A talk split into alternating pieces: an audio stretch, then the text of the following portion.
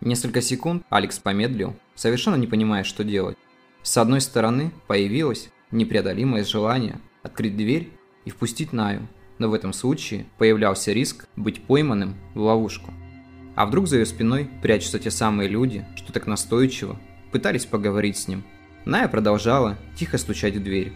Чувства Алекса оказались сильнее страха, и он открыл ей. Несколько секунд они молча смотрели друг на друга – на миг Алекс предположил, что происходящее ему просто снится, но все это было реальным.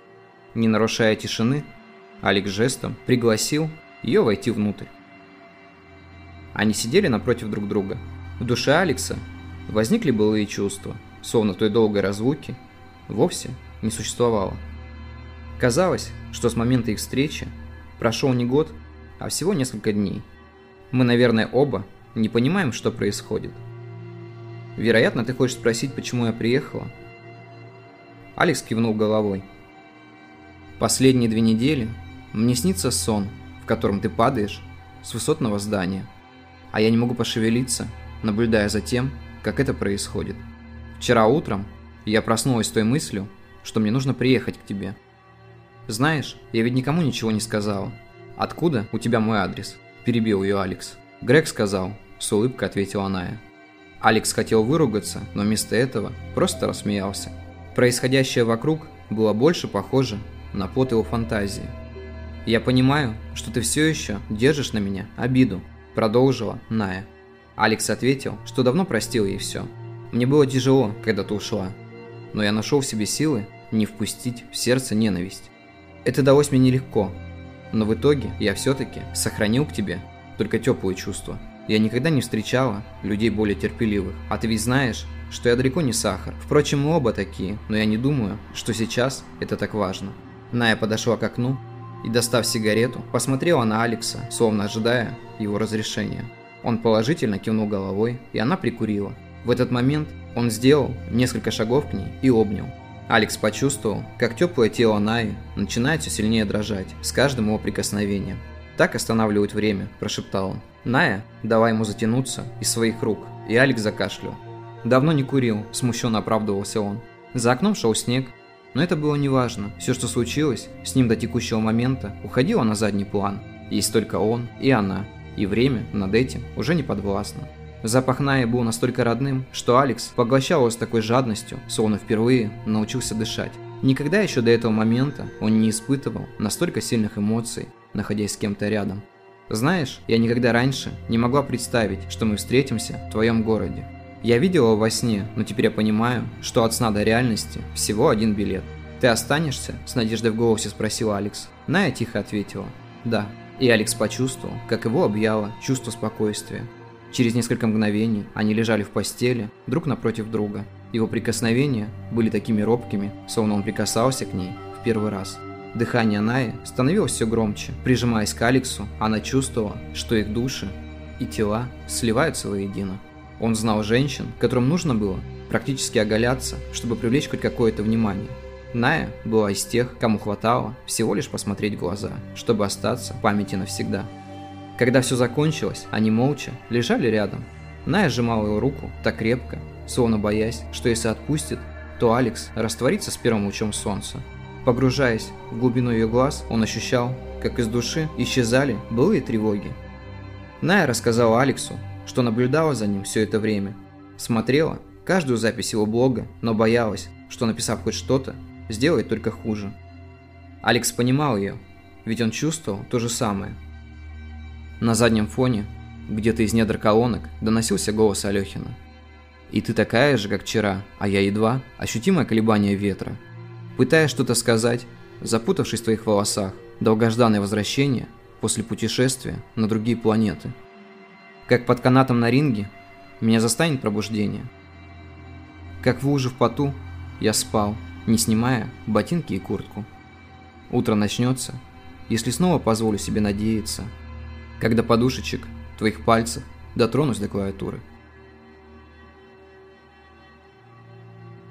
Утром Алекс поведал Ная обо всем, что с ним произошло. Она внимательно слушала каждое его слово. Вначале он думал, что ей будет сложно поверить, ведь рассказ был похож на больную фантазию.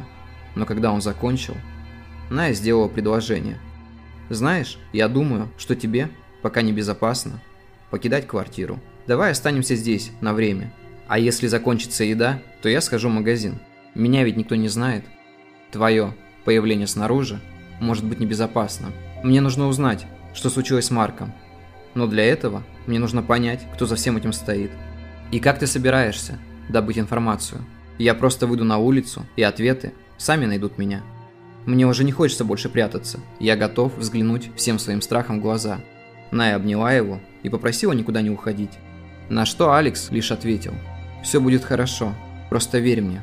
Он протянул Найе ключи от квартиры с просьбой. «Если я не вернусь, позвони Грегу. Надеюсь, он сможет помочь». Найя обняла Алекса так крепко, что тут невольно вспомнил их последнюю, перед разлукой, встречу. «В этот раз я дождусь тебя, честно», словно прочитав его мысли, ответила Ная. Выйдя из подъезда, Алекс осмотрелся вокруг. Все было спокойно. Миновав несколько домов, он вдруг почувствовал, что за ним кто-то наблюдает. Через пару мгновений его путь перегородила черная машина, из которой вышли два человека в серых деловых костюмах. «С вами хотят побеседовать», – произнес один из них, жестом указав Алексу на заднее сиденье. Выбора не было, и тот послушно сел внутрь. Несколько минут они ехали молча. За тонировкой окон почти не было видно улиц. Внутри Алекса билась тревога, но он старался не подавать виду. Один из незнакомцев, прикуривая сигарету, бросил взгляд в зеркало заднего вида. Но не переживайте вы так, с вами просто хотят поговорить. Если вы будете честны, то этот вечер проведете вместе со своей второй половинкой. Но если вы попытаетесь солгать, сделав сильную затяжку, он бросил окурок через окно. Алекс содрогнулся, они знали про Наю. Я надеюсь, вы меня поняли. Машина остановилась. Недалеко от центральных зданий города. В одном из них находилась администрация. Туда и повели Алекса. Войдя в кабину лифта, один сопровождающих нажал на кнопку последнего этажа. С каждым новым метром подъема Алекс чувствовал, как теряет ощущение твердой почвы под ногами. Отдаляясь от земли, он уже не был уверен в том, что сможет вернуться обратно. Двери лифта открылись, и впереди возник длинный коридор. Прямо до конца других помещений тут нет, подтолкнул кто-то сзади. В коридоре действительно не было других дверей, кроме той, что виднелась в самом конце. За ней располагался огромный кабинет. На одной из стен висело около дюжины мониторов, каждый из которых показывал тот или иной уголок города.